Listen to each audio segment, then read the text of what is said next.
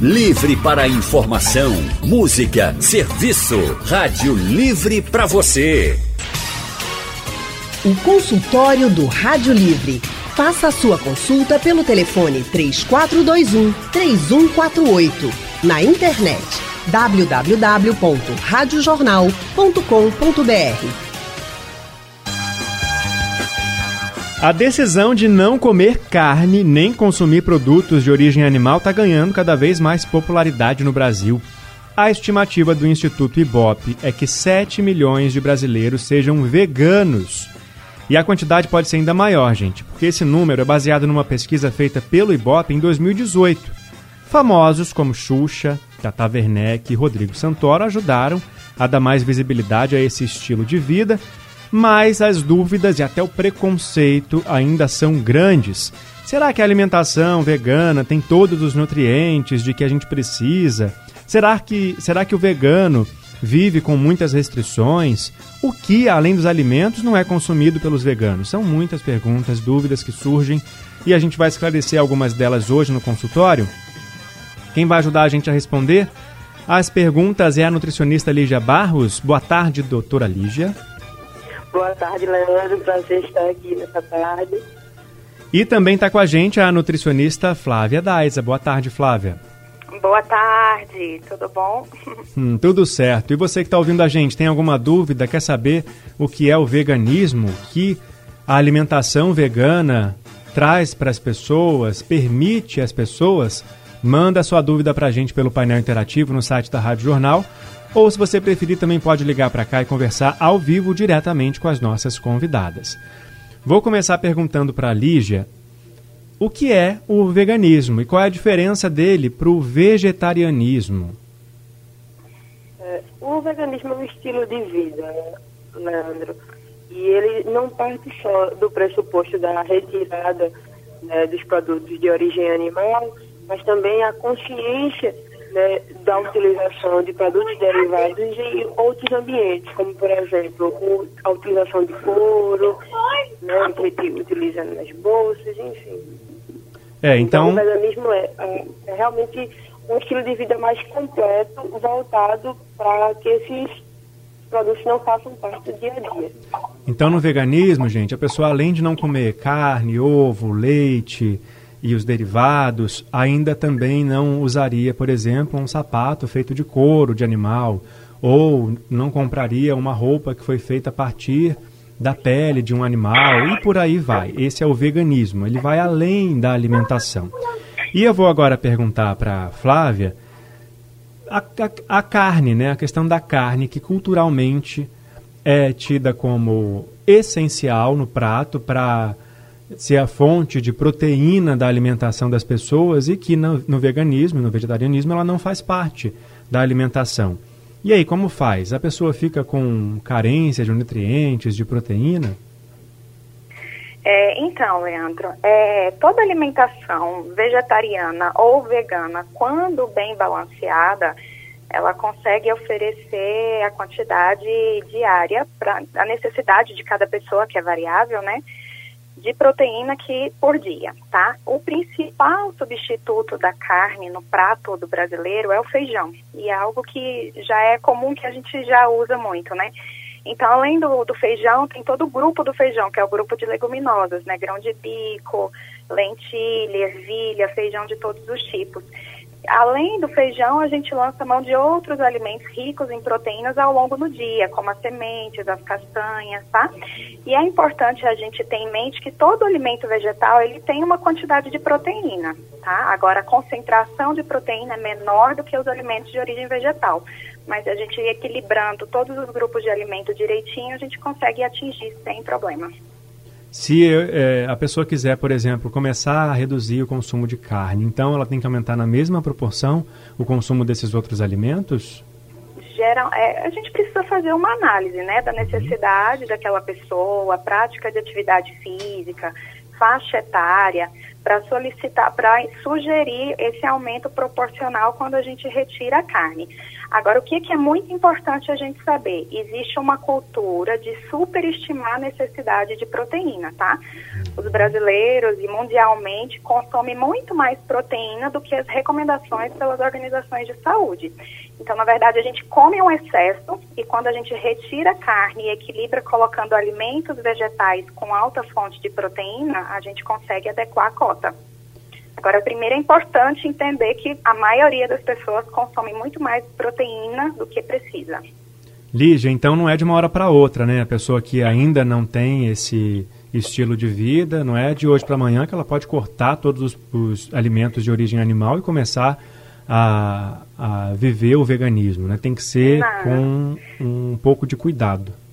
É Exato. bom ter um pouco de cuidado, sim, mas a pessoa pode sim virar vegana ou vegetariana da noite para o dia, tá? Mas é bom ter algumas orientações, porque é importante fazer algumas substituições mais adequadas. Não é porque a alimentação é vegana, sem alimento de origem animal, que significa que ela é totalmente saudável, tá? Uhum. Porque tem hoje, como o veganismo está crescendo, a indústria alimentícia vegana também está crescendo. Então, se a gente substituir tirar a carne, colocar no, no, no nossa alimentação muito alimento processado, né, industrializado, com aditivo químico, ela vai ser uma alimentação que talvez não seja tão saudável.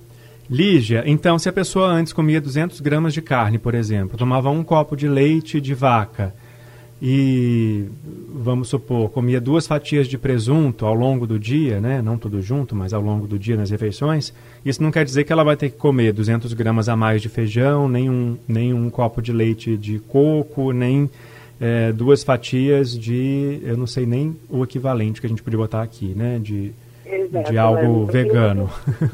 Inclusive, você falou foi extremamente importante.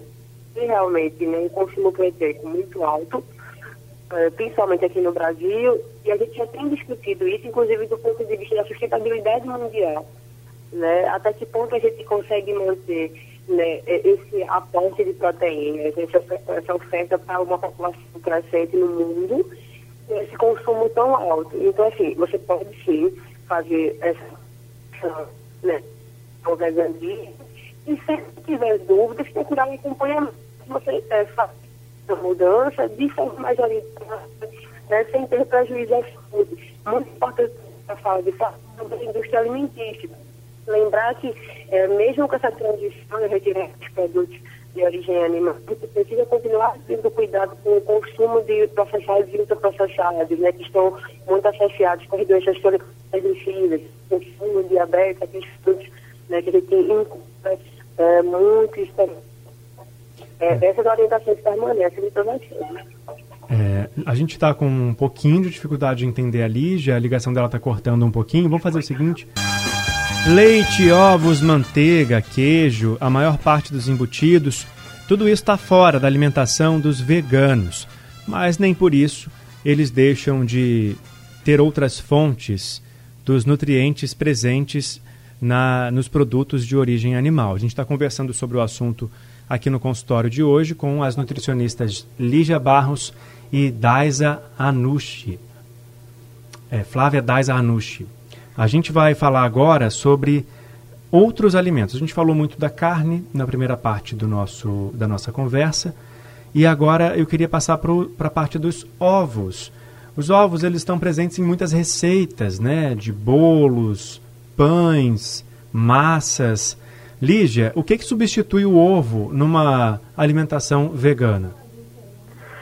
Algumas sementes têm o potencial de emulsificar, né? A gente utiliza muito o ovo para unir os ingredientes. Então, a chia, por exemplo, tem a formação de gel. É, a água do grão de bico, ela pode ser utilizada. O amido de milho também pode ser utilizado para empanar. Então, assim, existem várias formas de retirar esse alimento sem prejuízo, inclusive em relação ao gosto, né, as características das preparações, que é uma coisa que as pessoas têm muito medo, né? Uhum. Mas assim, nada que não possa ser substituído. Agora, as pessoas que é, seguem o veganismo, elas precisam comer mais quantidade de alimentos do que as pessoas que não seguem? Ou isso é um mito? Isso é um mito. É, lógico que a avaliação é sempre individual, vai de acordo né, com a variedade de alimentos que, que são inseridos, de como é o hábito de maneira geral dessa pessoa. Então isso vai ter que ser bem analisado. Uma, uma problemática pode ser quando é uma pessoa que tem um hábito mais difícil, que é mais seletiva em relação aos alimentos, come é, uma pouca variedade, mas de maneira geral isso é um mito mesmo. Flávia, a alimentação vegana, ela geralmente é mais cara do que a tradicional. Por que isso acontece? Na verdade, isso é um outro grande mito, tá? Que a alimentação vegana é mais cara. É, se a gente parar para pensar que a base do nosso almoço, e pode ser o do jantar também, é arroz, feijão e vegetais, né? A gente já retirou a carne aí, que é o item mais caro do prato, né? É, quando a gente pode substituir, por exemplo, um queijo por um tofu, o preço do queijo por tofu, a gente consegue achar é, valores equivalentes. Agora, quando é que a alimentação vegana vai ficar mais cara? Se a pessoa quiser fazer a substituição da carne por produtos industrializados, né? E aí a, a indústria acaba sendo é, coloca um pouquinho o preço um pouco mais alto do que os alimentos tradicionais, porque a demanda ainda é menor. Mas se for uma alimentação, arroz, feijão, vegetais, frutas, verduras, né? Aveia, a gente acaba tendo alimentação, na verdade, com custo bem menor do que a alimentação com carne. Uhum. Do ponto de vista dos nutrientes, é uma dúvida que as pessoas também têm. Ah, mas essa pessoa aí não tem jeito, ela não come carne, ela não come ovo. Além das proteínas, ela não está ingerindo a quantidade de nutrientes que é necessária para viver, não. Isso também é um grande mito, né, Lígia? Isso. Ah, Lígia. Desculpa. Sim, sim, mas Flávia pode completar essa minha fala também. É, existe muito preconceito ainda, né? Nós somos um país que tem culturalmente uma ingestão de carne muito grande, então, as pessoas acabam associando a carne com uma questão de poder, de força, e a retirada desse alimento muitas vezes tem né, esses mitos. Mas a, as pessoas que adotam né, tanto o vegetarianismo quanto o veganismo mais, mais estrito, né, com a retirada de todos os derivados, se certamente não tem prejuízo à saúde, se consegue fazer as substituições equivalentes e tem uma alimentação saudável. E aí vem até um questionamento. Muitas vezes a gente é, condena os vegetarianos e os veganos pela retirada, mas existem pessoas que comem carne que também não têm uma saúde adequada, que tem um consumo muito alto dos ultraprocessados. Então, assim, é, é importante que a gente desmistifique isso. Fontes de carboidratos veganas, por exemplo, quais seriam? As mesmas. A gente é, incentiva que os carboidratos mais complexos sejam, é, sejam consumidos, né?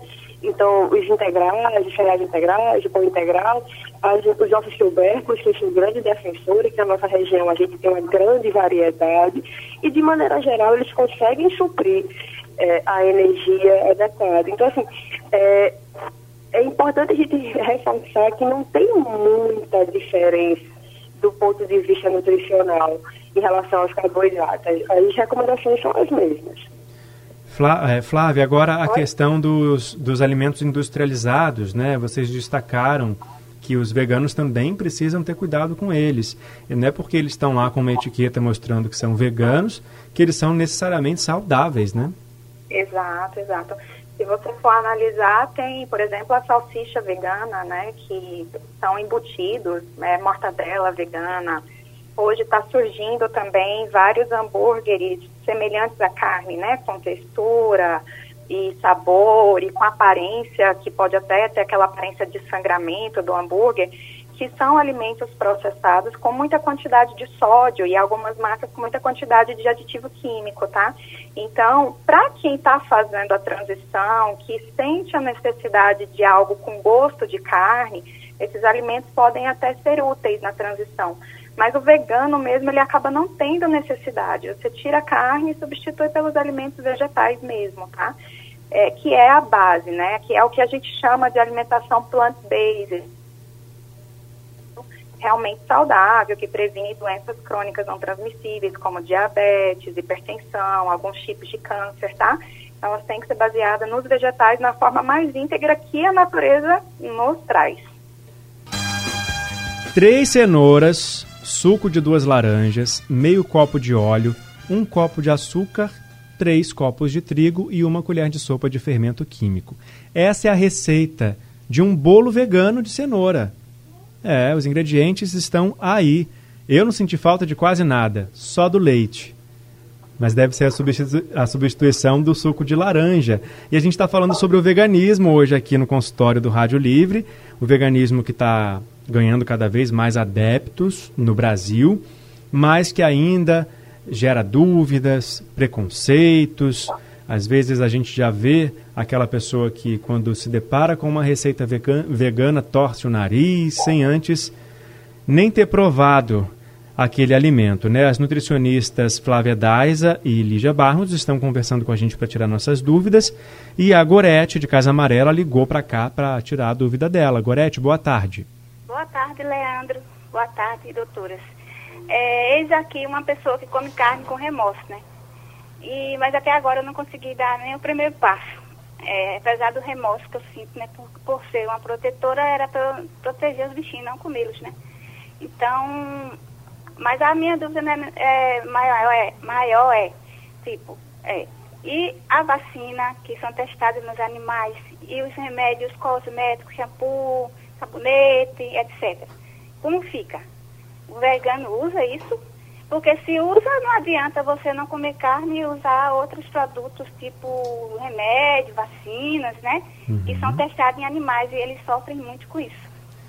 Isso aí, é, é, é só explicando para o pessoal que agora está falando, porque, como a gente disse no começo, né, os veganos, além da restrição alimentar, de não comer os produtos que são de origem animal, eles não usam nenhum outro produto que tenha origem animal ou interferência na vida dos animais, porque além da alimentação, eles estão preocupados com a proteção dos animais. Nem a, o, o, mel das abelhas eles não consomem, né? Os veganos não comem. Então, Flávia, como é que fica essa questão aí dos, dos produtos que são que passam é, de alguma forma a interferir na vida de animais, como a Gorete falou para gente? Certo, eu vou falar por partes, né? Primeiramente, eu vou começar falando pelos cosméticos, tá? É, hoje em dia, da mesma forma que a alimentação vegana cresce, os cosméticos veganos e livres de crueldades animais também, tá? É, Para você ter uma ideia, teste em animal é proibido na Europa há mais de 10 anos. Aqui no Brasil, os estados já proibiram os testes em animais. Inclusive, Pernambuco é um estado que não autoriza cosmético testado em animais, tá? A produção, a fabricação dentro do próprio estado. Existe hoje petição para uma lei federal que proíbe os testes em animais é, para a fabricação de cosméticos. É, inclusive, por coincidência, eu tenho uma loja também de cosméticos naturais e cruelty-free. Só e tem de tudo, é, shampoo, maquiagem, o que você pensar de item de cuidados pessoais, a gente já tem hoje vegano e cruelty free. Em relação a vacinas e medicações, a gente tem que pensar que a gente não pode colocar também a questão de saúde em risco pela questão do veganismo, né? Então, as vacinas salvam vidas e a gente deve sim usar vacina e medicação quando necessário. Existem os veganos que realmente não aceitam, mas isso aí é a particularidade de cada pessoa. Mas eu, como profissional de saúde, eu não vou orientar que você não vacine ou não dê a vacina no seu filho, ou não use qualquer remédio, prejudicando, a, colocando a sua saúde em risco, vista a questão da proteção aos animais, né? Então precisa ter um balanço, um bom senso, eu acho. Certo. Está respondida então a dúvida da Gorete. Eu falei do mel anteriormente, citei aqui o mel como um alimento que não é vegano. Além disso, também as gelatinas, né, por terem a origem animal. E aí eu pergunto para a Lígia agora, como as pessoas podem fazer a substituição desses dois produtos, o mel e a gelatina? É, no caso do mel, a gente pode utilizar uh, os açúcares, e aí lembrar todo açúcar tem um índice glicêmico alto, por mais que você utilize o açúcar mais caro, a gente pede que vocês tenham parcimônia no uso, então assim, é, tenham cuidado nas quantidades e a maior parte das frutas, muitos bolos não precisam ser adoçados, né? A gente utiliza, por exemplo, a estratégia de utilizar frutas maduras ao invés de colocar o açúcar e consegue adoçar, a utilização de uva passas Em relação à gelatina, é, a gente tem alguns produtos de origem vegetal que podem dar essa consistência né, mais engrossada, como por exemplo o H já é uma estratégia é, bem ampla e que a gente já encontra. Então, assim, o desenvolvimento da indústria voltado né, para o público vegano tem sido exponencial, como a gente já falou aqui hoje, e esses produtos já estão em todos os supermercados. Uhum. É, Flávia, se a pessoa for receber um amigo, um conhecido vegano em casa, o que, que ela precisa saber para receber essa pessoa bem, para um almoço, para uma refeição? Nossa, é, é, bem particular essa questão, né? Mas assim, vai depender do, do, O ideal é a gente tentar incluir a pessoa ao máximo possível, né? Se você analisar bem, é, quem é onívoro, né, que são as pessoas que comem carne, consome alimentação vegana ou vegetariana. O vegetariano é que não vai consumir a alimentação. Então você pode fazer algumas adaptações, dependendo do que for o cardápio geral, né? Aí é um uma feijoada, complexo, por exemplo. Uma feijoada, pode fazer só. Tem, tem receitas de feijoadas veganas, né? Então, se a pessoa quiser receber, ela pode receber mantendo o mesmo cardápio, só que faz uma feijoada vegana à parte. Então, se for fazer a couve refogada também, ter o cuidado de retirar o bacon. Se for um almoço normal, né, arroz, feijão, tenha o cuidado de fazer o feijão sem charque, sem nenhum aditivo de origem animal, e aí o restante a pessoa vai comer normalmente, que são os vegetais, salada. Uh, se for um café da tarde, por exemplo, pode fazer alguma pastinha vegana para acompanhar as torradas, um biscoitinho. Depende da ocasião e do qual é o cardápio que a pessoa vai usar para receber. Uhum.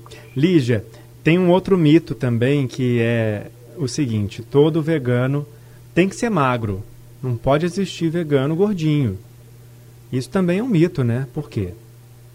Exato. É, como a gente falou, o cuidado com a alimentação ele independe né, das suas preferências e dos seus, né, das suas modificações. O consumo, por exemplo, de ultraprocessados no Brasil e no mundo está muito ligado a esse aumento do sobrepeso e da obesidade. Então, para quem fez a transição né, para o vegetarianismo, veganismo e continua utilizando né, muito, muito ultraprocessados, o risco do ganho de peso continua. Então, lembrar também né, que a gente precisa dissociar o peso da questão de saúde o peso é um marcador, mas ele efetivamente não diz tudo. Então, inclusive, é uma coisa que a gente está discutindo nessa semana é, no mundo, são os estigmas do peso. Né? Então, é importante avaliar a saúde de maneira geral, os exames bioquímicos, o exame clínico, e não só ficar preso no peso. E aí, reforçar, para quem quer emagrecer, o veganismo pode ser uma estratégia, mas não é o objetivo né, da, da modificação na dieta. Flávia, tem alguma idade que haja alguma restrição para o veganismo? Crianças já podem ser criadas dentro do veganismo? Sim, sim. Hoje é, não existe nenhuma restrição, tá? Da gestação ao lactante, às crianças na fase pré-escolar, escolar, adolescente, adulto e idoso. É, aqui em casa, por coincidência, a gente tem experiência em todas as faixas etárias, tá? Eu tenho uma filha adolescente, vegetariana, eu fui uma gestante do meu filho caçula vegetariana, o meu filho caçula hoje tem quatro anos, ele nunca comeu carne, uh, nunca bebeu leite, a não ser o leite materno, né, e alguns outros leites vegetais. E as sociedades que regulam a alimentação, como a sociedade americana, define que a alimentação vegetariana ou vegetariana estrita, que é o que a gente chama quando ela é vegana, ela é adequada em qualquer fase da vida, desde que seja bem planejada, tá? É, existe também por trás do veganismo, Flávia, outra questão que é a ambiental. Explica um pouquinho para gente essa relação. Então, a gente costuma falar que as pessoas se tornam veganas pelo, por três pilares, né? Ou é pela compaixão ambiental, ou pela compaixão animal, ou é pela questão da saúde, ou é pela questão ambiental. É, a, hoje, se você fizer uma conta básica, nós somos aproximadamente 7 bilhões de pessoas e a gente abate mais de 70 bilhões de animais para consumo. Então, se a gente pensar que a gente tem que plantar os grãos, soja, milho, sorgo, para alimentar 70 bilhões de animais terrestres para abate, a gente pensa que tem um desmatamento muito grande e a maioria dos nossos grãos plantados, eles vão alimentar os animais e não as pessoas, tá? 70% da população, da produção agrícola do Brasil, ela é destinada para alimentar os animais e não para alimentar as pessoas. Então, isso sugere-se até que a gente teria condições de resolver o problema da fome se a gente tivesse uma alimentação mais voltada para o vegetarianismo, né? Porque a gente produz boa parte para engordar o animal para depois abater. Uhum. É, os outros tem, existem outros produtos? Além da emissão de gás carbônico, né? Pois é, ainda tem, tem essa outra questão também. Então, é, só para a gente deixar bem claro, tá, pessoal, que o veganismo ele realmente vai muito além, é uma filosofia, né, Flávia, de vida. Isso, exato. É, Lígia, a gente citou mais cedo também os derivados do leite. O queijo, por exemplo, quem está fazendo a transição ou pensando em fazer, eu até tive dificuldade para colocar aqui no lugar de duas fatias de presunto ou de queijo no pão. O que, que o vegano ele vai ter na alimentação dele para substituir os queijos? Então, tem o tofu, que é né, o queijo de soja, em relação ao conteúdo proteico, é um, dos mais indicados. Mas existe a produção de queijos de diversas fontes, por exemplo, queijo de grão de bico, né, de outros tubérculos, como de inhame. Então, é, o uso de derivados ele não é prejudicado. A gente só vai modificar realmente as fontes. Então, inclusive, são fontes mais acessíveis do ponto de vista do custo, em relação à própria perecibilidade, né? Lembrar que os derivados do leite eles têm uma perecibilidade alta, precisam ser refrigerados, muitas vezes têm um conteúdo microbiológico muito alto, então são opções, inclusive, né, em relação à questão da saúde, muito bem-vindas. Certo. A gente já está caminhando para o finalzinho do nosso consultório do Rádio Livre de hoje. Flávia, é, você, como né, especialista e capacitada pela Sociedade Vegetariana Brasileira para atender esse público vegetariano e vegano, o que, que você diria para aquelas pessoas que ouviram até agora o nosso consultório e já tinham a vontade ou acendeu aquela luzinha e a pessoa quer fazer a, tra a transição? Na hora de procurar um profissional ou antes mesmo disso, qual é a primeira coisa que ela deve fazer, o primeiro passo para a transição de deixar os produtos de origem animal de, animal de lado? Você diz antes dela procurar um profissional? Isso, quais são olha, as mudanças que ela já pode fazer? Isso, quero é, me tornar vegano a, a, partir de agora. O que, que eu já posso fazer? Certo, então vamos lá. Vou começar pelas refeições, tá? Café da manhã, para substituir ovo e queijo, por exemplo. Você pode lançar a mão do tofu, né? Como a Lídia falou, que é o de soja, bem temperadinho ou algumas pastinhas para substituir manteiga, pode ser pasta de grão de bico, é, requeijão ou um creminho feito de semente de girassol, é, um patê de tofu, existem várias opções, né? O que não falta é receita mesmo no Google de opções vegetarianas para passar veganas para passar no pão, por exemplo, ou acompanhar com o inhame, a batata doce, né? Mais voltado para essa alimentação regional. No almoço, quando você tira a porção do bife, ou do frango, ou do peixe, você tem a ideia de aumentar a quantidade do feijão, tá? E aí, feijão, arroz, uma boa variedade de verduras cruas ou cozidas. Se quiser, pode fazer algum mix de sementes, semente de girassol, semente de girimum, gergelim, que essas sementes também são fontes de proteína, cálcio, zinco, ferro, nutrientes que a gente encontra também na carne. E o jantar ficaria a mesma coisa, ou do almoço, ou a mesma coisa do café da manhã, por exemplo. Certo. Então, a, já que a, gente sempre fala da importância do acompanhamento profissional e a gente incentiva muito que isso seja feito, aqui a gente tem duas profissionais já que vão deixar o contato para quem quiser é, tirar dúvidas, marcar a consulta aí para tirar as dúvidas sobre alimentação. Flávia, pode deixar o contato para a gente, por favor? Certo. É, o telefone é o DDD 81 mesmo, 99615 4260. Pode falar diretamente no WhatsApp nesse número ou pelo fixo 3090 2132. Certo, Lígia, seus contatos para o pessoal que quiser ter uma consulta com você? Então, é, o contato é através do Instagram, é, arroba Lígia Barros Nutri.